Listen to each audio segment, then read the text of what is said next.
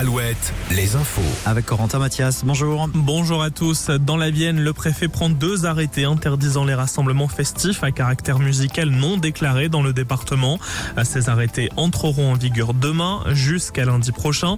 La préfecture disposerait d'informations selon lesquelles une rêve partie pourrait rassembler plusieurs milliers de personnes ce week-end dans le département de la Vienne. À Bordeaux, une gérante de boutique en ligne de produits cosmétiques jugée aujourd'hui. Elle est jugée pour exercice illégal de la médecine et importation illicite de médicaments. Elle vendait notamment du Botox et de l'acide hyaluronique. Les ventes non déclarées au fisc ont représenté près de 400 000 euros de chiffre d'affaires sur deux ans.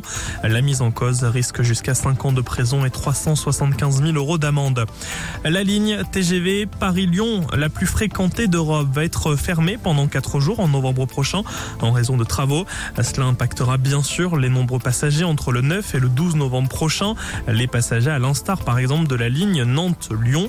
Les travaux ont pour but d'installer un nouveau système de signalisation. Emmanuel Macron au village des athlètes des Jeux Olympiques et Paralympiques de Paris. Le chef de l'État a inauguré ce matin le site qui accueillera jusqu'à 14 000 athlètes pour les JO qui débutent dans moins de 5 mois, 9 000 pour les Jeux Paralympiques. Ce village installé en Seine-Saint-Denis se déploie sur 50 hectares, soit l'équivalent de 70 terrains de foot.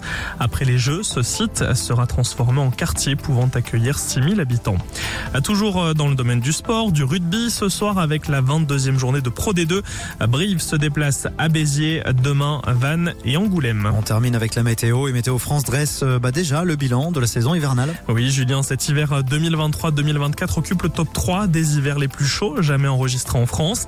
Cet hiver se classe à la troisième place. Le mois de février a été excessivement doux avec une température moyenne supérieure de 3,6 degrés au normal de la période.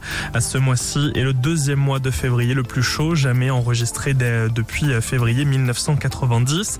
À côté prévision, de fortes rafales hein, devraient toucher le littoral la nuit prochaine.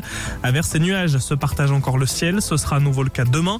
On relève en cette fin d'après-midi 8 degrés à Pontivy et Brest, 10 degrés à Cholet, 11 à Tours et Saumur. Merci Corentin. Tout à l'heure pour un nouveau point sur l'actu, ça sera 18h sur Alouette.